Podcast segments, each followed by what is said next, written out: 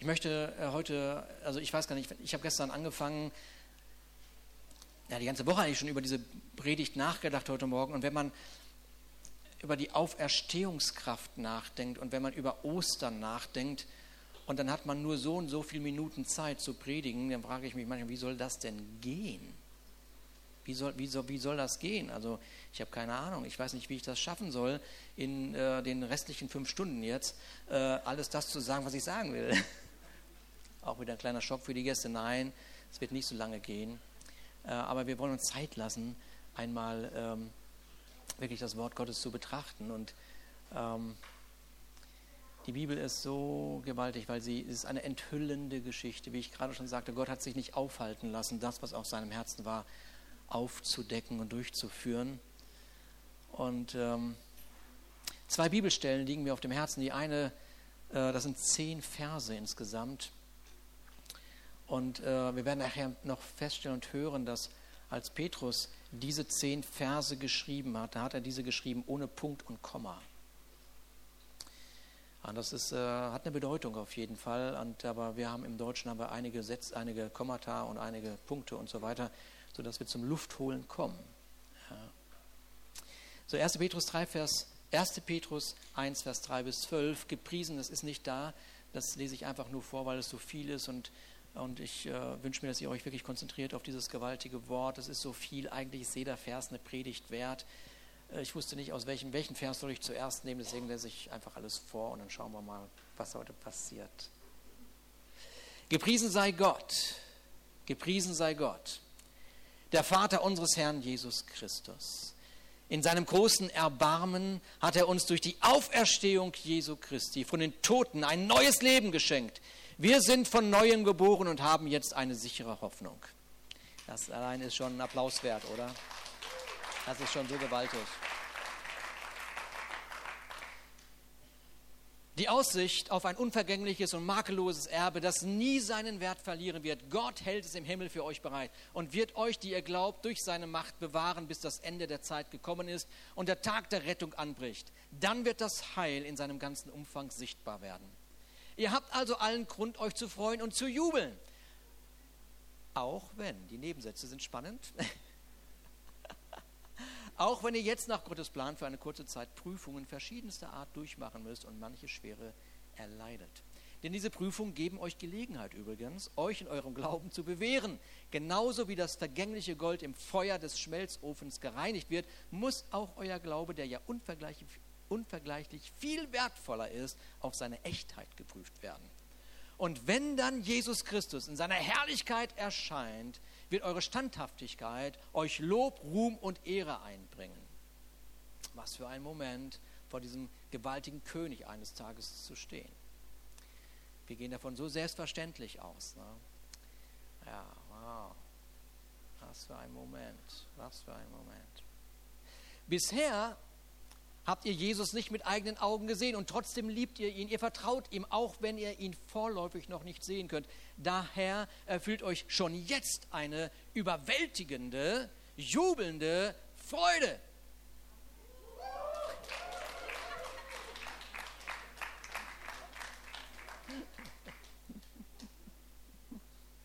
Nur mal so, wenn man Bibel liest und sowas liest und dann wie auch immer reagiert. Ne? Aber wir sind hier in Norddeutschland, wir dürfen das hier so. Wir dürfen hier so reagieren. Ja? So, ab Hamburg muss man anders reagieren. Da muss man am Stuhl stehen und so und trampeln und ja, Feuerwerk gleich losmachen und so. Hier ist es mal ein bisschen entspannter. So, die überwältigende, die überwältigende, jubelnde Freude rollt an. Sie rollt an. Fängt in den Zehenspitzen an. Hammer, ne? Aber es geht mir ja genauso. Mir, mir geht es hundertprozentig genauso. Manchmal höre ich so ein Wort und es schreit nach Reaktion, aber es ist irgendwie eine Möglichkeit, die zack, vorbei. Genau. So. Genau. Eine Freude. Genau. Pass auf, jetzt nochmal. Daher erfüllt euch schon jetzt eine überwältigende, jubelnde Freude.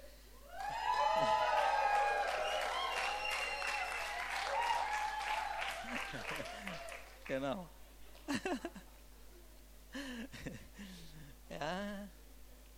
Genau.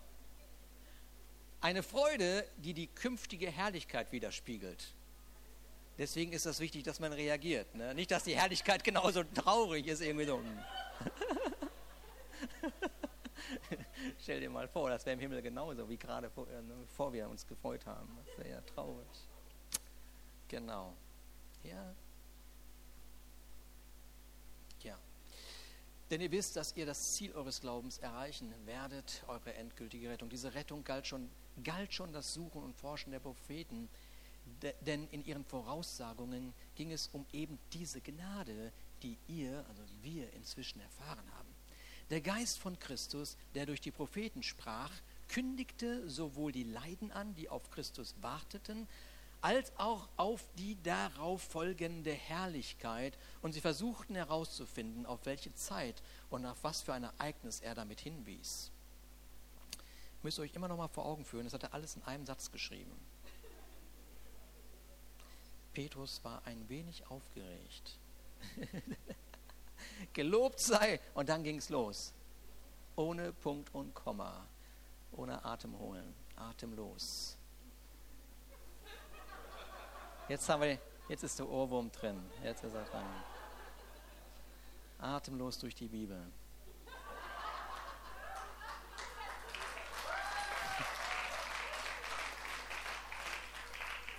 Es ist ja auch ganz schön blöd, so ein Lied, ne? Ich meine, was für eine Botschaft. Atemlos durch die Nacht.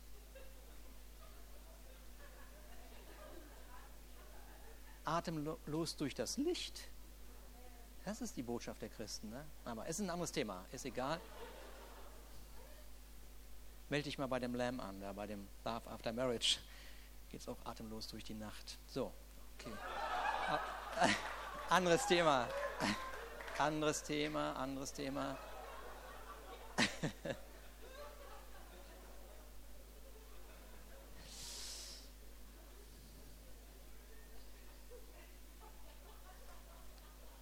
Diese Propheten, sie wollten wissen, wann passiert das, was wir erlebt haben. Sie wollten das wissen. Jahrhundertelang suchten sie. Sie wollten wissen, wann passiert das? Wann ist es soweit?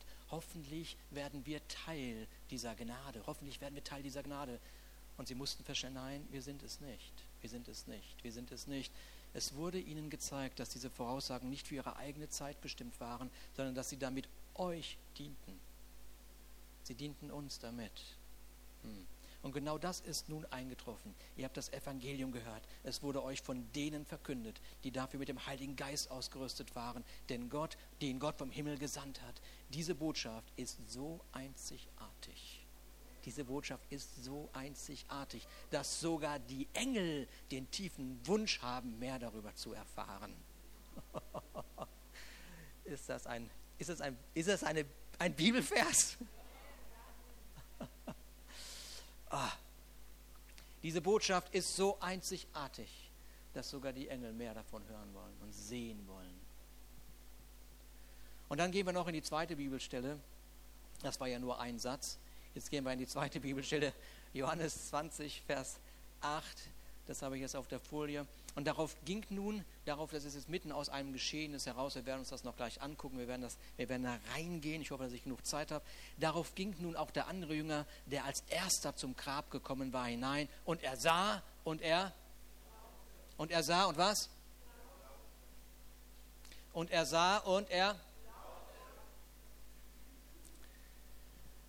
Beide, beide Schriftstellen, beide Schriftstellen beschreiben die Auferstehung von Jesus Christus, aber beide zeigen unterschiedliche Zeitpunkte. Während Johannes diesen Moment beschreibt, wo er fassungslos, ich weiß, muss man sich mal vorstellen, fassungslos, das würdest du genauso, du würdest genauso davor stehen, fassungslos, fassungslos vor dem Grab. Er steht fassungslos vor dem Grab. Er traut sich nicht rein. Ich weiß nicht, ob ich reingelaufen wäre, aber Petrus ist schon reingelaufen, aber er steht fassungslos davor und das beschreibt er. Fassungslos steht er vor dem, vor dem Grab. Fassungslos. Und während Johannes diesen Moment beschreibt, ist es Petrus, der versucht, der Gemeinde eine Perspektive aufzuzeichnen, die die Auferstehung mit sich gebracht hat. Es ist nicht so gut, fassungslos vor dem Grab stehen zu bleiben. Das ist nicht so gut. Zwei Bibelstellen, zwei Betrachtungsweisen. Nochmal, Johannes beschreibt den Tag, an dem die Auferstehung stattfand und Petrus beschreibt die Kraft der Auferstehung im alltäglichen Leben derjenigen, die Jesus folgen. Das ist ein Unterschied.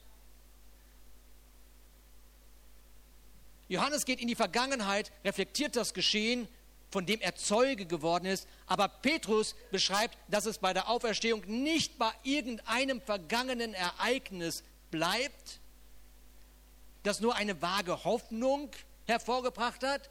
Nein, wenn es um Auferstehung geht, wenn Gott, wenn Jesus, wenn Tod, wenn Auferstehung, dann mit einem erkennbaren Ergebnis in meinem Leben. Ist irgendjemand dabei?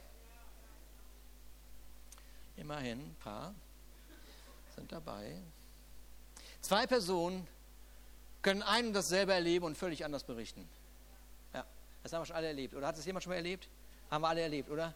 Äh, manchmal ist das so überraschend, so mit welcher Intensität dein Gegenüber seine Wahrnehmung dir erklärt.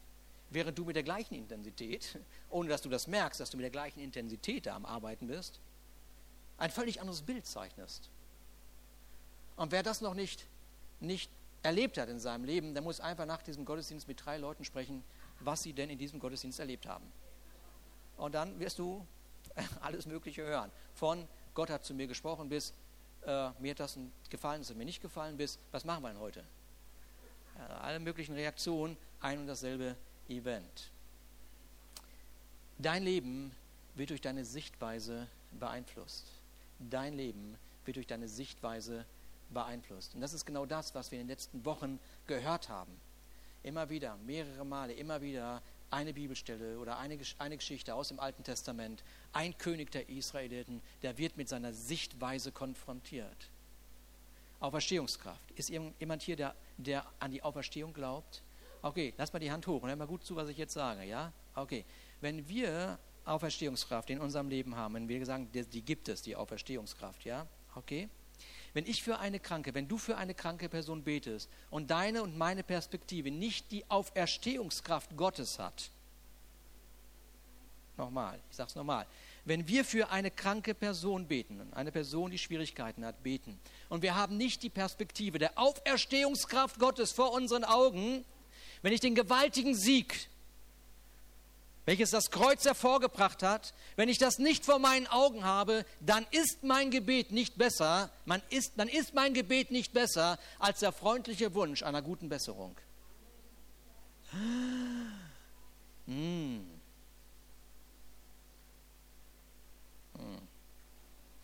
Darf ich weitermachen? So, die Auferstehung, die Auferstehung vor Augen, die Auferstehung vor Augen, die Auferstehung vor Augen muss zunächst einmal dein Leben und mein Leben in einen Frieden leiten, den diese Welt nicht kennt. Denn die Auferstehung hat all das überwunden, was diese Welt gefangen gehalten hat. Ja, lass uns da mal einen kleinen Applaus für Gott geben. Ja.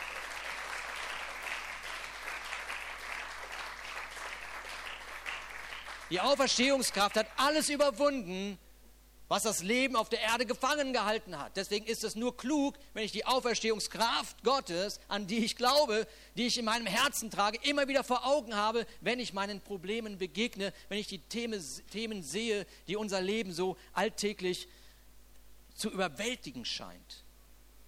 Und deshalb, wenn ich für eine Person bete, ist das ganz oft so, dass, das ist ganz oft so, dass ich zunächst einmal für Frieden Gottes bete für Frieden Gottes bete, dass der Friede Gottes das Herz dieser Person erfüllt. Denn der Friede Gottes ist, ist, ist so wichtig. Der Friede Gottes ist so wichtig, um zu den richtigen Schlussfolgerungen zu kommen. Wenn du keinen Frieden hast, das haben wir alle schon erlebt, ohne Frieden eine Entscheidung treffen, hat uns schon manche Probleme gebracht, oder? Okay, ohne Frieden eine Entscheidung treffen, bringt das ein oder andere Problem. Deswegen ist es so wichtig, dass wir erst einmal den Frieden wahrnehmen, den die Auferstehungskraft gebracht hat. Den Frieden wahrnehmen, den die Auferstehung gebracht hat, indem sie nämlich die Angst und den Tod besiegt hat. Amen. Amen. Das ist ein starkes Wort. Da kann man wieder einen Applaus für geben.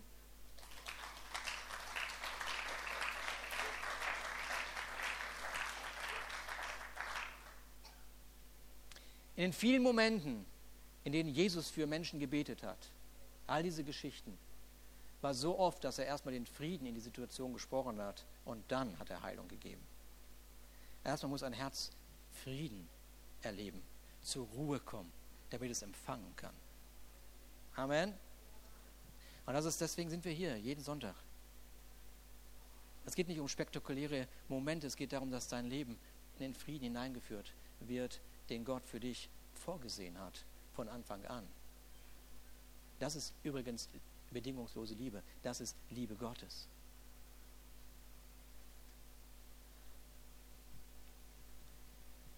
Wenn dir der Friede nicht geraubt werden kann, wenn dir der Friede nicht geraubt werden kann, bleibt deine Seele in der von Gott beabsichtigten Ruhe. Wir feiern heute die Auferstehung. Auferstehung von Jesus Christus. Wir feiern kein vergangenes Ereignis. Wir feiern das Ereignis, das in, dein, das, das in, das in deinem Leben stattgefunden hat.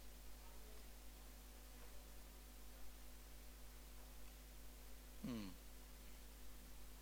Ich habe heute Morgen in der Mitarbeiterrunde das dreimal gefragt. Was feiern wir heute? Ostern. Was feiern wir heute? Auferstehung. Was feiern wir heute? Den Sieg Jesu. Alles wahr.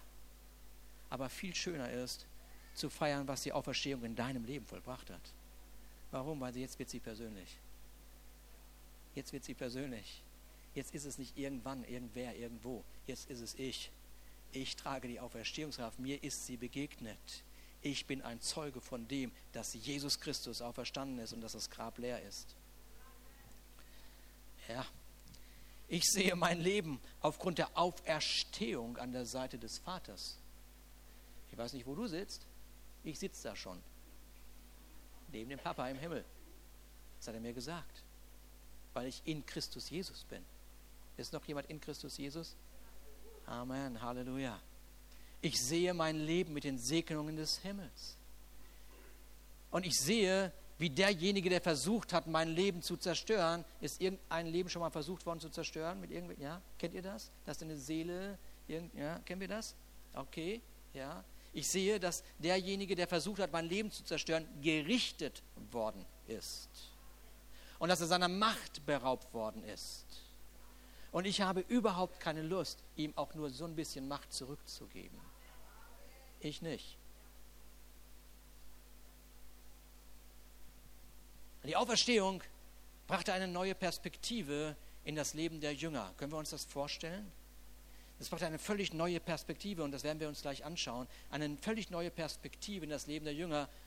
Und das war übrigens die Perspektive, durch die diese Gemeinde nicht mehr aufzuhalten war. Es gibt so eine schöne Szene aus einem Film. Ich habe gedacht, ich mache das auch mal mit den Szenen in den Personen.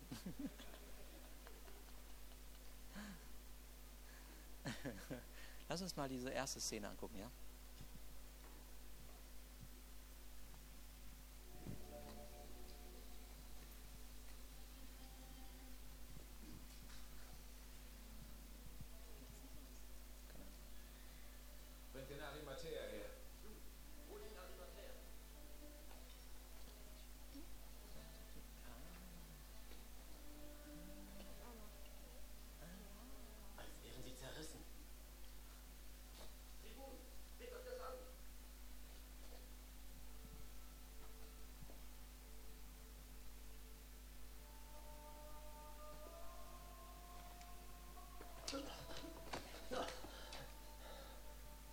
Ist er verschwunden. Sag du es mir. War die Leiche gesalbt? Wir hatten keine Zeit dafür. Haben ihn nur mit Myrrhe und Aloe eingewickelt. Das sieht man hier. Schweiß und Kräuter. Nimm es mit.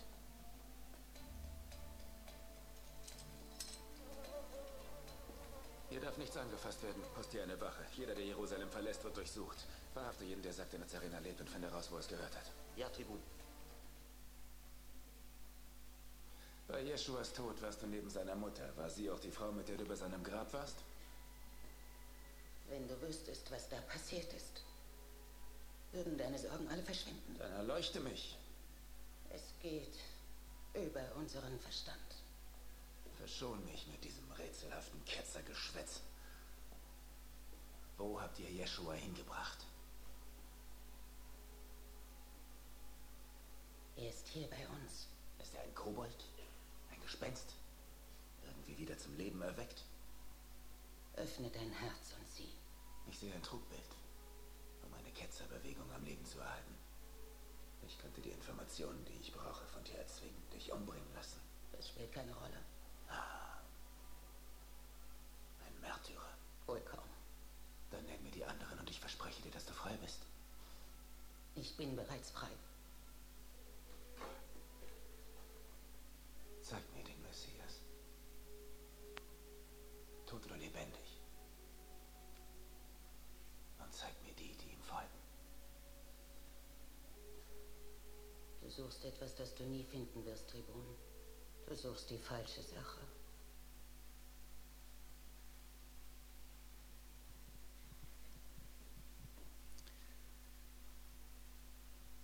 Es führt den Feind in Verzweiflung. Es, habt ihr das gesehen? Es führt den Feind in Verzweiflung. Ich bin schon frei. Er ist hier. Wow.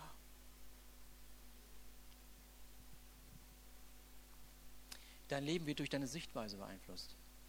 Dein Leben wird durch deine Sichtweise beeinflusst.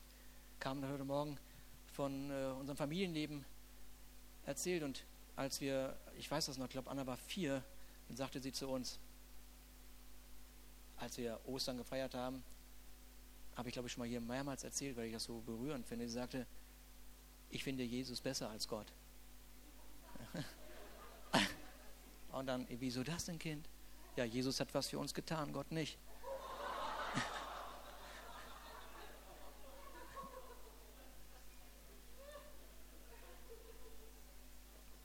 ja. Wenn, da, wenn du dein Kind wirklich in das Leben hineinführen möchtest, dann kommt es auf deine Sichtweise an. Ist deine Sichtweise geprägt von dem, was Gott für deinen Sohn oder deine Tochter dir anvertraut hat? Was ist die Bestimmung dieses kostbaren Lebens, was dir für eine Zeit anvertraut worden ist? Deswegen sprichst du doch mit deinen Kindern über die vollkommen guten Pläne, die Gott für dieses Kind trägt, weil du, es, weil, weil du helfen möchtest, diese Pläne aufzudecken und in diesen Plänen Bestimmung zu finden für die Zukunft. Unsere Kinder werden durch unsere Sichtweise geprägt. Aber manches Mal ist es auch angebracht, unsere spießige Erwachsenensichtweise zur Seite zu legen, weil der Auferstandene gesagt hat, wenn ihr nicht werdet wie die Kinder. Manchmal muss man einfach diesen Glauben nehmen, den unsere Kinder haben.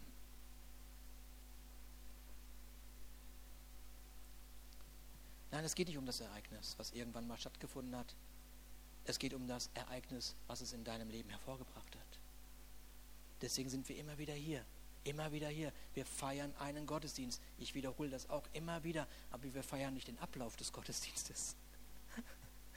Wir feiern Gott. Wir feiern Gott. Wir erheben diesen gewaltigen Schöpfer des Himmels und der Erde.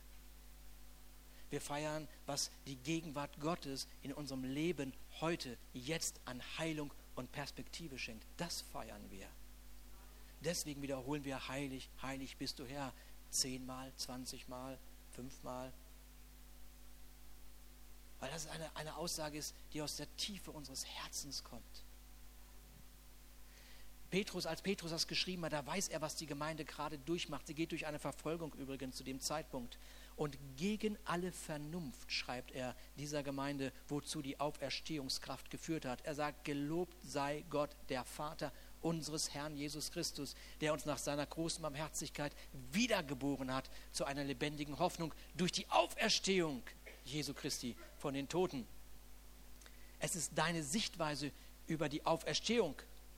Es ist deine Sichtweise über die Auferstehung. Ob du Gott Raum gibst jeden Tag oder nicht. Es ist deine Sichtweise über die Auferstehung. Wenn du die richtige Sichtweise hast von der Auferstehung, dann ist es doch nur logisch, dass du Gott Raum machst, dass möglichst viel von dieser Auferstehungskraft heute durch dein Leben in diesen Tag hineinfließt. das wäre doch, wenn wir mal ganz logisch weiterdenken, das wäre doch ein vertaner Tag, wenn ein Tag ohne Auferstehungskraft gelebt werden würde. Nur logisch weiterdenken. Mit allem Respekt, dass wir manchmal davor stehen, gar nicht wissen, wie, wie, wie, wie soll das gehen. Aber die Sichtweise, darauf kommt es an. Diese Sichtweise der Auferstehung nicht zu verlieren am Morgen, wenn der Wecker klingelt. Ja. Die Sichtweise auf diese Auferstehung, das, das bringt doch Aufregung, oder? Das bringt doch Aufregung. Ich das gestern geschrieben habe, ich gedacht, wie soll ich denn das beschreiben? Und ich habe das aufgeschrieben, aber es ist irgendwie blöd. Ich sage es trotzdem. Die Auferstehungskraft oder die Sichtweise auf die Auferstehung bringt Aufregung in mein Leben. Das ist der Lottogewinn, Weihnachten und Ostern kombiniert mit einem Porsche Panamera und meiner Frau an meiner Seite. So, das war der, die tiefste Beschreibung meiner Aufregung. ja, na gut. Ich mir, war zu schnell. Du willst es ja nur noch mal hören, dass du meiner Seite bist, dass das mich aufregt. Ach, der Porsche. ja. Nochmal, ich sag's nochmal, weil das so schön ist. Ne? Bringt Aufregung in mein Leben, das ist der Lottogewinn, Weihnachten und Ostern kombiniert mit einem Porsche Panamera und meiner Frau an meiner Seite. Ja. Gut. Petrus schreibt den Christen, die durch, gerade durch eine gewaltige Verfolgung gehen, das ist der Zeitpunkt, wo er das schreibt, ja. Und er schreibt dennoch, ihr seid über alle Maßen gesegnet. Und auch das, das lernen wir, wenn wir äh, bei uns durch die Bibelschule gehen, lernen wir genau das, dass der Segen Gottes nicht nur darin begründet ist, dass wir hier Christen sind, die mit positiven Lebensumständen zu kämpfen haben.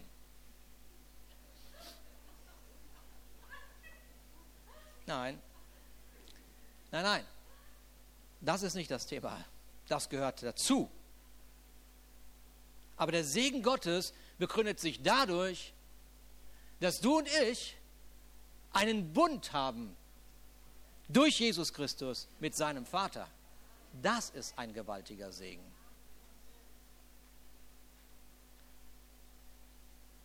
Gelobt sei Gott, der Vater unseres Herrn Jesus Christus. Wenn es im Alten Testament darum geht, Gott zu loben, heißt es, gelobt sei der Gott Abrahams, gelobt sei der Gott Isaaks, gelobt sei der Gott Jakobs und so weiter und so weiter.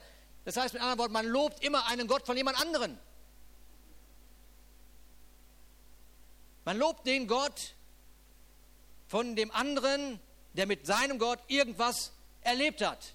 Und es gibt nicht eine persönliche Begegnung, aber der Petrus, der sagt, gelobt sei Gott, der Vater unseres Herrn Jesus Christus. Warum sagt er unseres? Weil er eine persönliche Begegnung mit diesem Jesus hatte.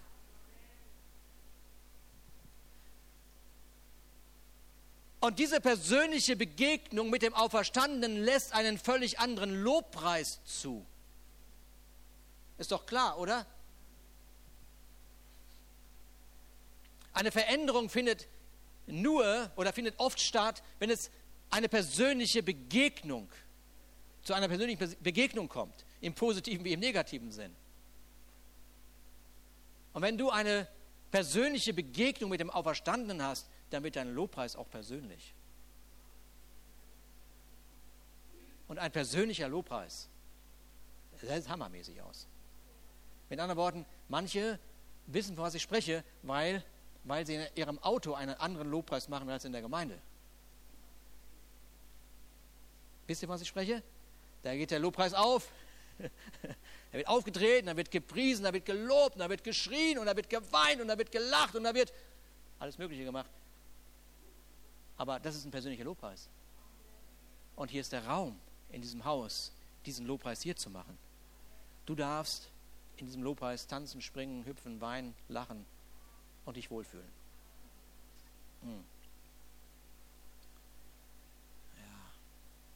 Es ist die Art von Lobpreis, die dein Herz von einer Tiefe ergreift, von einer Tiefe ergreift, weil du verstanden hast, dass du ohne diese Begegnung mit dem Auferstandenen trotz aller positiven Lebensumstände sonst nur eine trostlose Ewigkeit hättest. Das ist ein langer Satz. in einer meiner Facebook-Sitze. Ich sage den nochmal, weil er so tief ist und weil er so wahr ist. Es ist die Art von Lobpreis, die dein Herz von einer Tiefe ergreift, weil du verstanden hast, dass du ohne diese Begegnung mit dem Auferstandenen, trotz aller positiven Lebensumstände, nur eine trostlose Ewigkeit hättest. Und jetzt nochmal, der, der, der, Petrus, der Petrus schreibt diese zehn Verse in einem Satz. Er schreibt sie in einem durch. Er schreibt sie in einem durch. Wie atemlos geht er durch diese zehn Verse und beschreibt damit die Konsequenz der Auferstehung, als wollte, wollte er dir sagen, mit dem letzten Atemzug des Königs rief dieser aus, es ist vollbracht. Es war der gleiche Atemzug, der Adam und Eva zum Leben erweckte. Es war der gleiche Atemzug, der die Jünger, den die Jünger erlebten, als sie erfüllt wurden mit dem Heiligen Geist, um erstaunt wahrzunehmen, oh, unser Leben bekommt eine neue Dimension die Dimension des Himmels. Sie hatten alle Jesus verlassen. Sie hatten, Jesus, sie hatten alle Jesus verlassen, ohne Ausnahme. Aber nach der Auferstehung, nach der Auferstehung, nach der Begegnung mit dem Auferstandenen sind sie alle für ihn gestorben.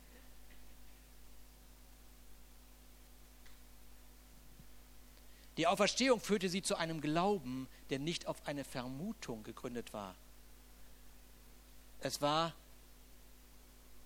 der Glaube, der durch Feuer gegangen ist und belastbarer wurde.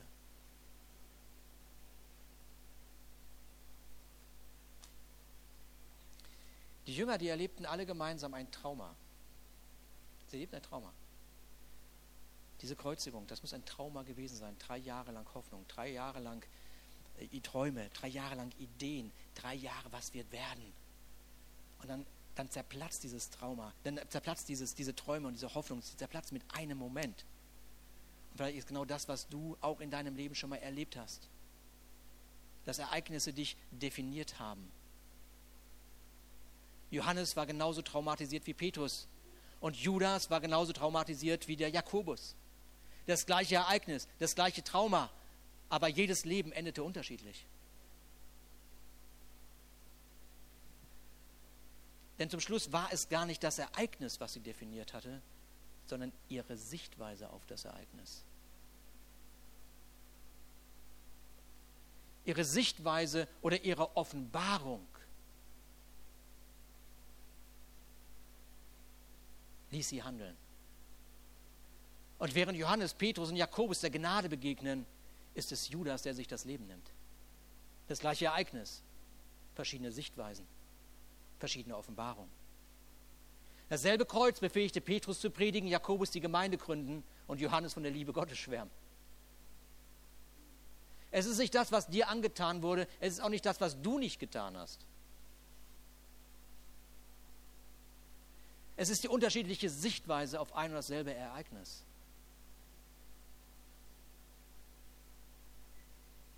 Das gleiche Ereignis, das Judas tötete, wurde für Petrus eine Möglichkeit, trotz aller Umstände, durch die er gegangen war, der Gemeinde, die durch eine Verfolgung geht, Trost und Frieden zuzusprechen.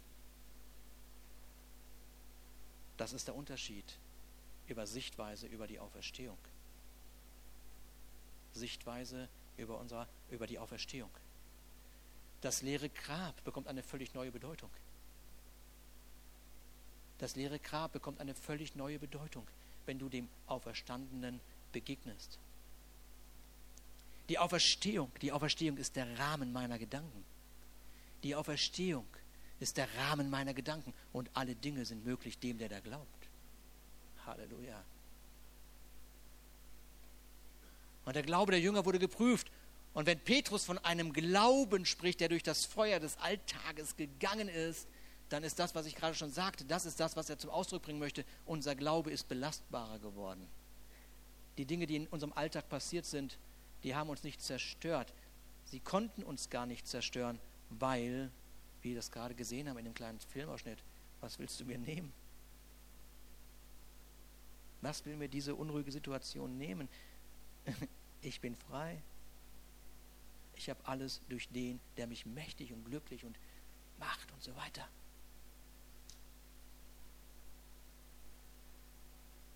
Das war doch in dieser Geschichte von Martha und, und Mar äh, Maria und Lazarus. Sie dachten, er wäre ein Freund. Sie dachten, das wäre, war ihr Glaube, das war der Level ihres Glaubens. Wir haben einen Freund. Jesus ist mein Freund. Bis ihr Glaube geprüft wurde und Lazarus starb. Sie gingen durch das Feuer. Sie gingen durch das Feuer. Aber sie mussten lernen, wie Jesus sagt, ich bin die Auferstehung und das Leben. Und dann findet das Unfassbare vor ihren Augen statt. Lazarus kommt aus seinem Grab raus. Der Glaube wurde geprüft. Danach war der Glaube von Martha und Maria stärker.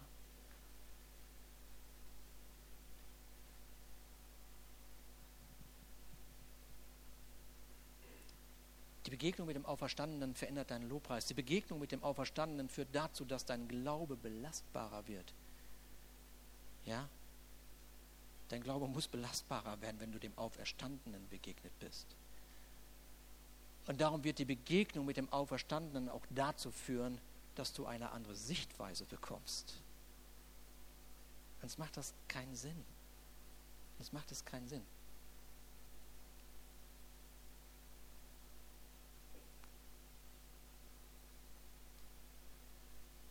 Lass uns mal die Begegnung mit dem Auferstandenen in der nächsten Filmszene uns mal vor Augen führen.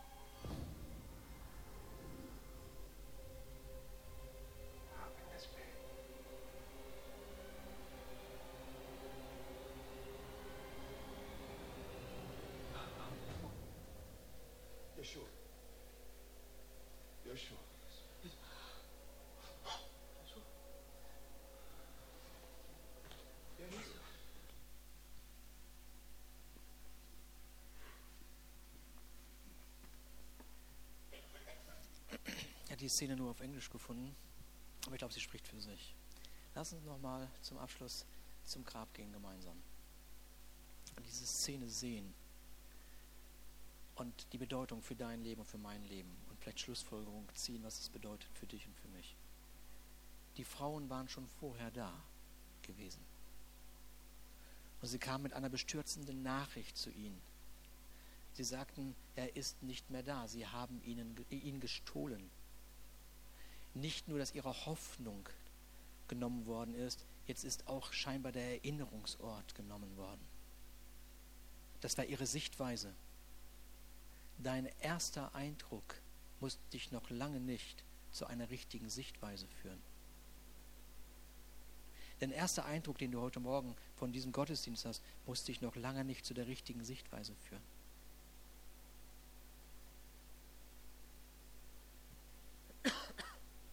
Das Beste, was du machen kannst, ist folgendes. Werf noch einmal einen Blick in das Grab. Und jeder, der heute hier im Gottesdienst sitzt, gekommen ist, als Gast, als Freund, und sich mit dem Glauben an Gott auseinandersetzt, der steht vor der gleichen Herausforderung wie Johannes und Petrus. Sie hören eine Botschaft. Und diese Botschaft ist so herausfordernd, dass sie eine Entscheidung treffen. Diese Entscheidung ist, sie reden nicht schlecht über die Frauen. Sie reden nicht schlecht. Nein, sie gehen, gingen der Aussage nach. Sie gehen der Aussage nach, bis sie selber zu einer Schlussfolgerung gekommen waren.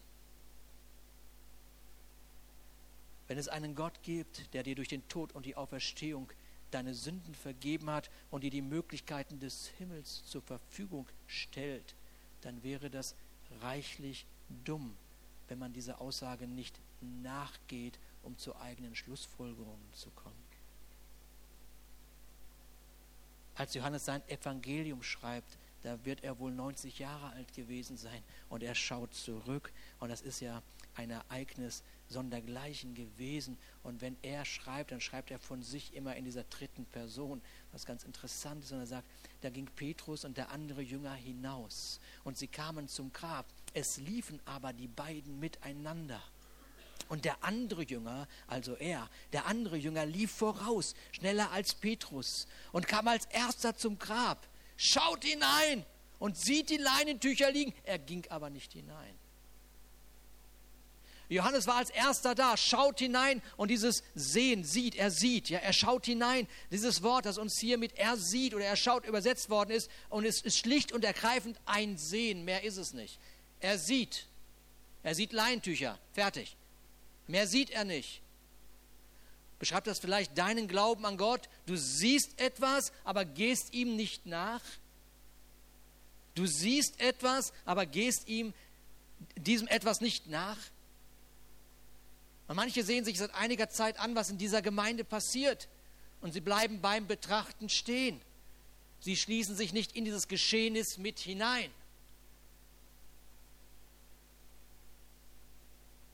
Dieses von außen betrachten und betrachten und betrachten wird dazu führen, dass vieles überhaupt keinen Sinn macht. Es macht so vieles keinen Sinn. Johannes war schneller, aber nicht kühner. Johannes war schneller, aber nicht kühner. Johannes war von einer Sichtweise gefangen, die lautete, wenn du mit einem Toten in Berührung kommst, bist du unrein. Und manche in dieser Stadt, das haben wir schon ganz oft erlebt, die haben gesagt, ich würde ja so gerne mal kommen, aber wenn mich jemand sieht, wie ich in deine Gemeinde komme, dann kommen diese Leute nicht mehr in mein Geschäft einkaufen.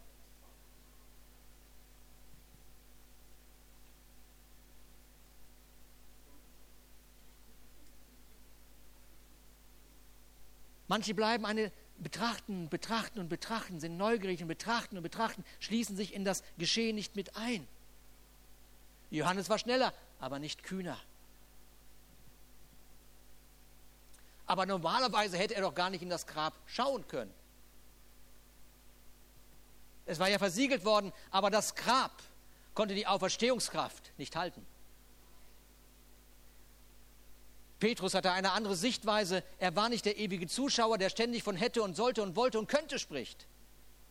Er rennt in das offene Grab hinein. Er rennt in das Ereignis hinein. Deswegen haben wir den Lobpreis so gestaltet, dass man hier Platz hat. Man kann hineinrennen.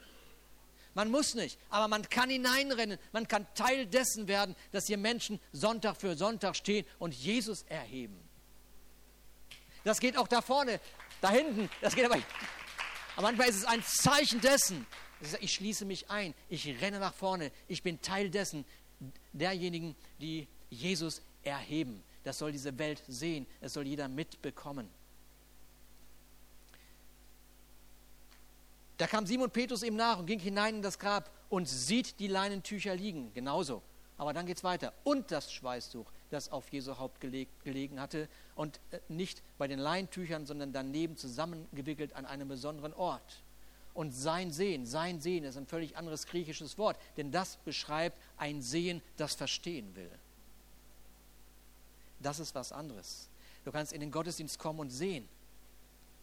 Oder du kommst in den Gottesdienst, um zu sehen, weil du verstehen möchtest. Das ist ein Unterschied. Das liegt nicht an uns, es liegt an dir, es liegt nicht an mir, es ist deine Entscheidung. Genauso wie ich vor vielen Jahren auch diese Entscheidung getroffen habe. Ich wollte verstehen, ist das wahr, was man mir erzählt? Sieht aus wie ein Leinentuch, mit dem man die Toten einwickelt. Das ist, ein, das ist so ganz besonders. Ich habe das so oft gehört von Menschen, die Gott begegnet sind und hinterher sagen, ja, da ist mir Gott begegnet und da ist mir Gott begegnet und da ist mir Gott begegnet. Und dann frage ich, was war es denn? Und es ist wie, als wenn Gott überall so kleine Zeichen liegen gelassen hat von sich. So kleine Zeichen. Das kann, kann ein Kind sein, das sich fragt, gibt es einen Gott? Als es mit drei, vier Jahren angefangen hat, darüber nachzudenken. Es kann deine Freundin oder dein Freund sein, die dich hierher gebracht haben und gesagt haben, lass uns mal eine andere Art von Gottesdienst feiern, lass uns mal wirklich Gott begegnen. Das ist ein Zeichen von Gott. Er zeigt sich dir. Dann ist herausfordernd, aber geht der Sache nach.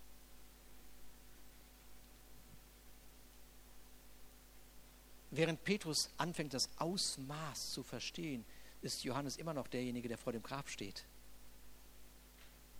Aber dann, Vers 8, da ging auch der andere Jünger hinein. Der als erster übrigens am Grab. Das sollte man nicht vergessen. Schön, ne? So persönlich. Ich war zwar nicht der Erste drin, aber ich war der Erste dran. Das soll jeder wissen. Auch noch 2000 Jahre später. Herrlich, echt. Die Veränderung ist erst dann da, wenn man die Bedeutung versteht. Ich sage es nochmal, die Veränderung ist erst dann da, wenn man die Bedeutung versteht. Aber um zu verstehen und zu erleben, muss ich mich mit einschließen. Es gibt zwei Gründe, warum der Stein weggerollt war. Erstens haben wir gerade schon gehört, die Auferstehungskraft konnte den Stein nicht halten.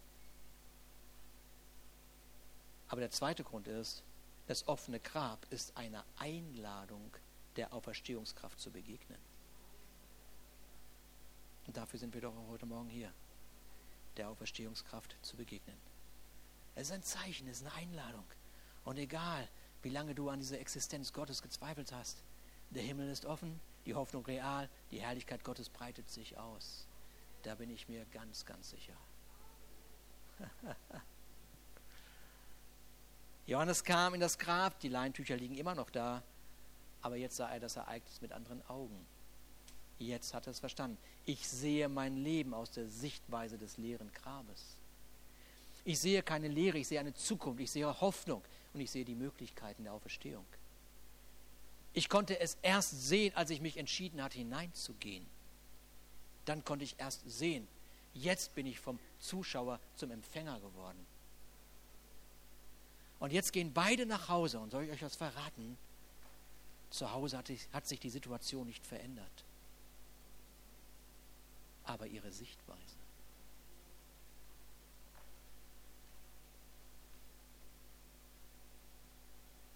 Man muss auch mal ein bisschen realistisch bleiben.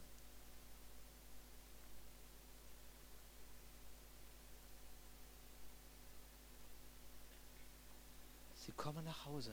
Die Situation ist die gleiche geblieben. Die Anforderungen sind da, aber die Sichtweise hat sich verändert. Und plötzlich ist Hoffnung und Veränderung da. Ich weiß, dass Gott dir heute Morgen persönlich begegnen möchte. Ich habe das gestern Abend so deutlich gespürt. Möchte dir begegnen, wenn du diesem Gott noch nie begegnet bist oder wenn du so eine vage Vorstellung von ihm hattest.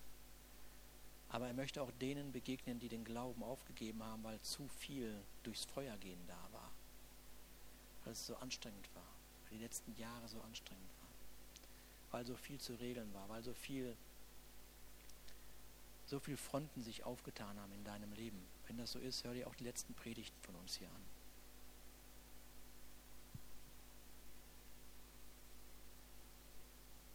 Gott ruft dich heute zurück, um in seine Möglichkeiten oder in seine Gnade hineinzutreten. Lass uns gemeinsam aufstehen.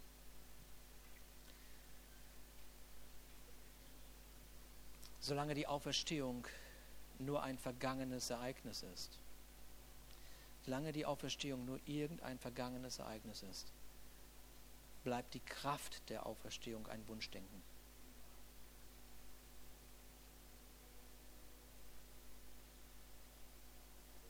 Aber wenn du heute wenn du heute in die Auferstehungskraft hineingehst, du heute da hineingehst, dadurch, dass du glaubst, dadurch, dass du für wahr hältst, ich halte es für wahr, dass Jesus Christus von den Toten auferstanden ist. Ich halte es für wahr, dass er meine Schuld auf sich genommen hat dem Moment wird dein Leben in die Dimension des Himmels geführt. Und so viele, die du vielleicht heute hier beobachtet hast, die die Hand gehoben haben, gesagt haben, ja, ich glaube an die Auferstehungskraft, können dir erzählen, was sie erlebt haben mit Jesus Christus. Und es wäre für mich wirklich so ein Privileg, dich heute an die Hand zu nehmen und mit dir gemeinsam in dieses Grab zu gehen, in dieses Grab dieser unfassbaren Botschaft, dieses, das kann nicht sein dass die Auferstehungskraft wirklich wirksam ist. Es wäre für mich ein Privileg, mit dir genau diesen Weg zu gehen, wie Johannes und Petrus gegangen sind. Sie sind der Botschaft nachgegangen. Sie haben sie nochmal reflektiert. Es wäre für mich ein Privileg, mit dir hineinzugehen und zu staunen über das, was Gott dir hinterlassen hat. Gott hat dir seinen Geist hinterlassen. Gott hat dir damit die Möglichkeiten des Himmels hinterlassen. Gott hat dir seine Kraft hinterlassen für deinen Alltag.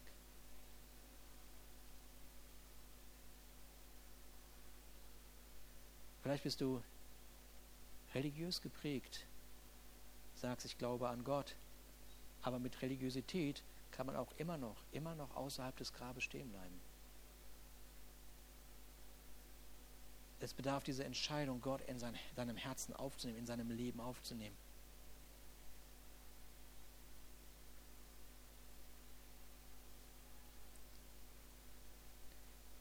Die Bibel sagt uns, dass jeder, der den Namen des Herrn anruft, dass dieserjenige gerettet wird. Und das ist so einfach, den Namen des Herrn anrufen. Das ist so einfach und es ist so kostbar. Das ist eine Entscheidung aufgrund deiner Schlussfolgerung, nicht meiner Schlussfolgerung, deiner Schlussfolgerung. Weil du in das Grab gegangen bist und weil du verstehen wolltest, weil du nicht Zuschauer bleiben wolltest, sondern weil du gesagt hast, ich will verändert von diesem Ort gehen, ich will es wissen, von was meine Freunde reden. Ich will es wissen, von was diese Gemeinde redet.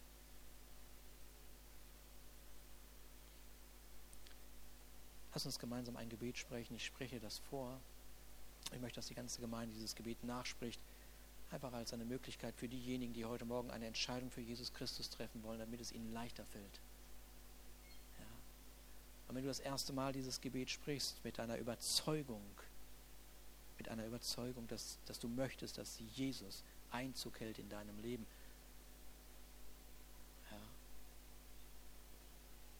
Dann kommst du nachher nach dem Gottesdienst einfach nochmal hier nach vorne zu uns. Dass wir nochmal für dich beten, dass wir dich segnen. Aber nicht nur derjenige, der das erste Mal Gott begegnet. Vielleicht ist auch jemand hier, der sich entfernt hat von Gott und nicht mehr geglaubt hat, dass irgendwie Gnade für sein Leben zugänglich ist. Du hast zu viel aufgebaut. Zwischen dir und Gott bist du der Meinung.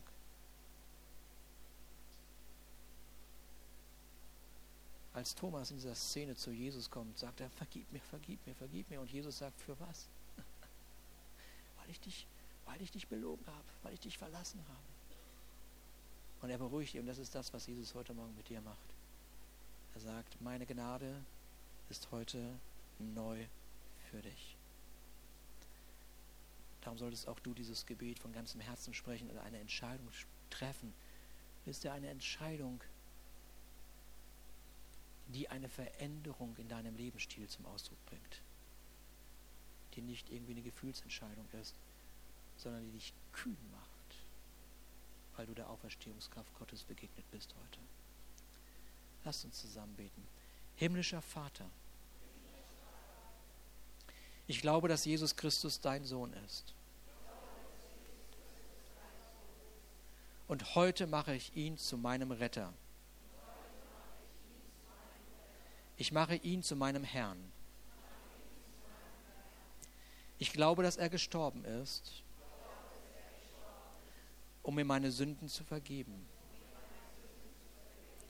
Ich glaube, dass er auferstanden ist, um mir das Leben zu geben. Und ich empfange dieses neue Leben jetzt.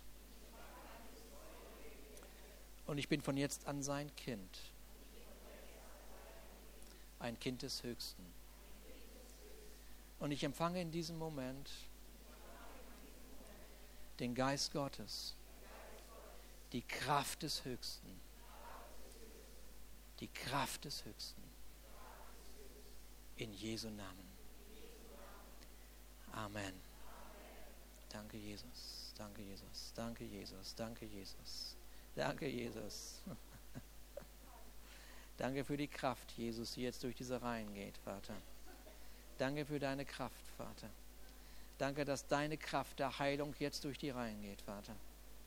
Danke, Jesus, dass diese Auferstehungskraft nicht ein Wunschdenken bleibt, Vater. Ich danke dir, dass jetzt Befreiung stattfindet in den Namen Jesus von Depressionen. Vater, ich danke dir, dass in den Namen Jesus jetzt Befreiung stattfindet von irgendwelchen Arten von Süchten, Vater. Danke, Jesus. Ich danke dir, Vater, für Heilung an Körper, Geist und Seele. Halleluja. Danke, Jesus Christus. Danke, Jesus Christus. Danke, Jesus Christus. Das Grab ist leer. Das Grab ist leer. Amen. Amen. Halleluja. Lass uns Jesus einen Applaus geben. Danke, Jesus. Danke, Jesus. Danke, Jesus. Danke, Jesus.